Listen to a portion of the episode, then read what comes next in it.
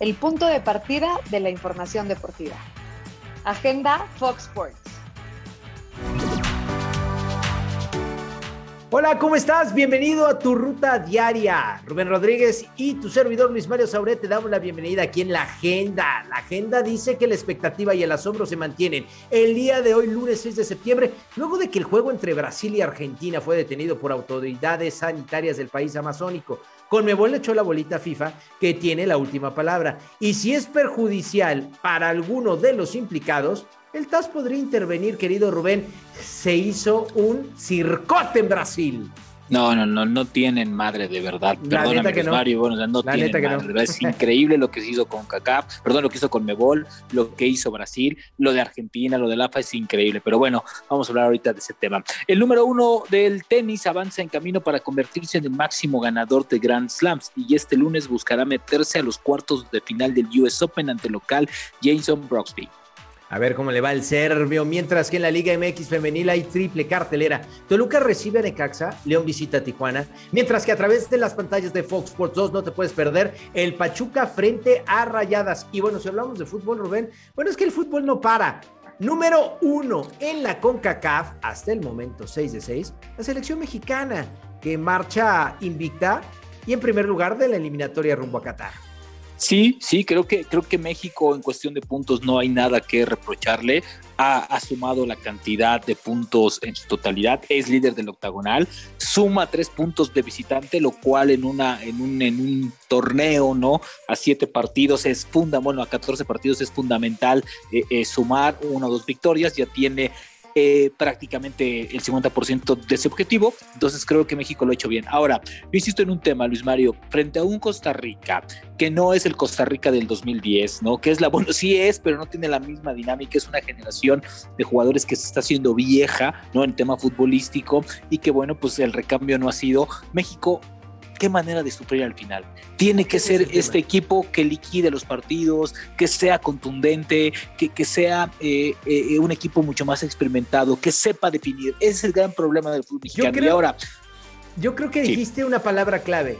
El sufrir al final de los partidos, pero ese sufrir del final de los partidos viene precedido de un tema, Rubén. No meten la pelota. Exacto, tal ese cual la es el tema. México pudo haber ganado el compromiso en 45 minutos 2 por 0. Aparece Keylor Navas, grandes intervenciones, pero también combinado con los errores del ataque mexicano. Esa es la realidad. Mira, yo, yo eh, no sé qué está pasando arriba, pero no es de ahora, no es de estos dos partidos, tampoco es en la Copa Oro. Se venía a ver, por eso se llama Funes Mori. Obviamente Funes Mori no iba a ser la solución al gol, pero evidentemente ha tenido dos partidos donde ha fallado dos jugadas claves que pudieron haber resuelto el partido de diferente manera. En la cancha del Azteca te pudo haber dado tranquilidad y obviamente te pudo haber manejado el partido de diferente manera porque fue la primera llegada del encuentro. Pero el día de ayer en, en Costa Rica me parece que la falla que tiene es increíble. Es un penalti con movimiento, Luis Mario. O sea, esas no las falla un matón. Y te voy a decir una cosa. ¿Sabes también en dónde te das cuenta esta presión y esta falta de personalidad y carácter? El 9 que hace.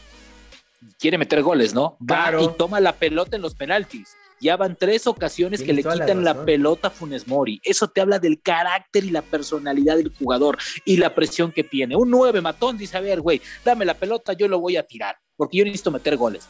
Funes Mori se esconde y es ahí donde creo que el carácter Oye, le falla. Ah, hablando de, de, los que se esconden, y vamos a, por supuesto, platicar durante toda la semana de esta eliminatoria, los que se esconden son los de la verdad. ¿Qué pasó en la Conmebol? No, a ver, ¿quién no, tiene la culpa? FIFA, Conmebol, Confederación Brasileña de Fútbol, AFA, jugadores. Todos son responsables, Luis Mario, como tú decías en la agenda. Todos, todos son responsables. Todos son responsables. Me parece, me parece una falta de respeto al jugador y también los jugadores. A ver, el fútbol da una muestra de nueva cuenta de su soberbia, de su poca eso, solidaridad eso. ante el tema. A ver, ¿cómo puede ser posible? A ver, hermano, puede ser la figura del mundo, puede ser puede ser Messi, tienes que haber, es un acta de llegada a un país, tienes que decir en dónde estuviste por tu bien y por el bien de los demás. A ver, no puedes poner que andabas en Jamaica y pones ahí, es que andaba en Canadá. No, güey, a ver, qué falta de respeto. AFA sabía, ¿Y sabes quién? ¿Sabe quién pésimo? Colmebol. O sea, independientemente del es responsable y todos, Colmebol, a ver, a Colmebol le importan dos pepinos lo que pase. Lo que quiere es que se lleven a cabo los partidos porque ya tiene vendido eso. Yo creo que esa lana también ya se la gastó. Vamos a poner en contexto rápido a la gente que nos escucha en Agenda Fox Sports. Eh, el partido se tuvo que suspender porque cuatro futbolistas no cumplieron con la normativa de sanidad de Brasil, que era una cuarentena, provenientes del viejo continente, exactamente del Reino Unido.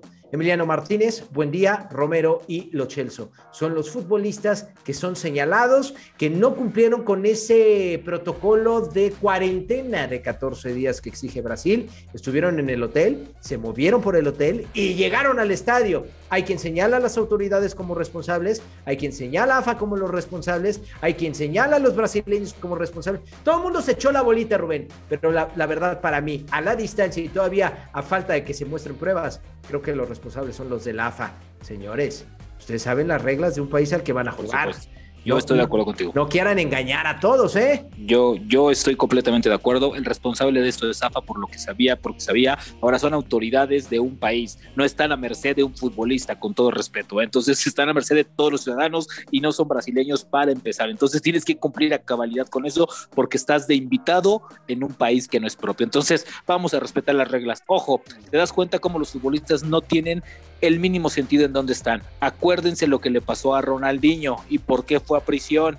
Ah, bueno, pues los papeles hay que llenarlos de manera personal, no nadie se los tiene que llenar. Así empezamos a hablar. Pero ¿qué te parece si nos vamos a agenda? Porque estamos ahí de 9 y a las 11 de la mañana la repetición todos los días en Fox Sports. Un gusto, Mario. Halo Rubén, te veo en Agenda Fox Sports. Vámonos, vámonos para allá.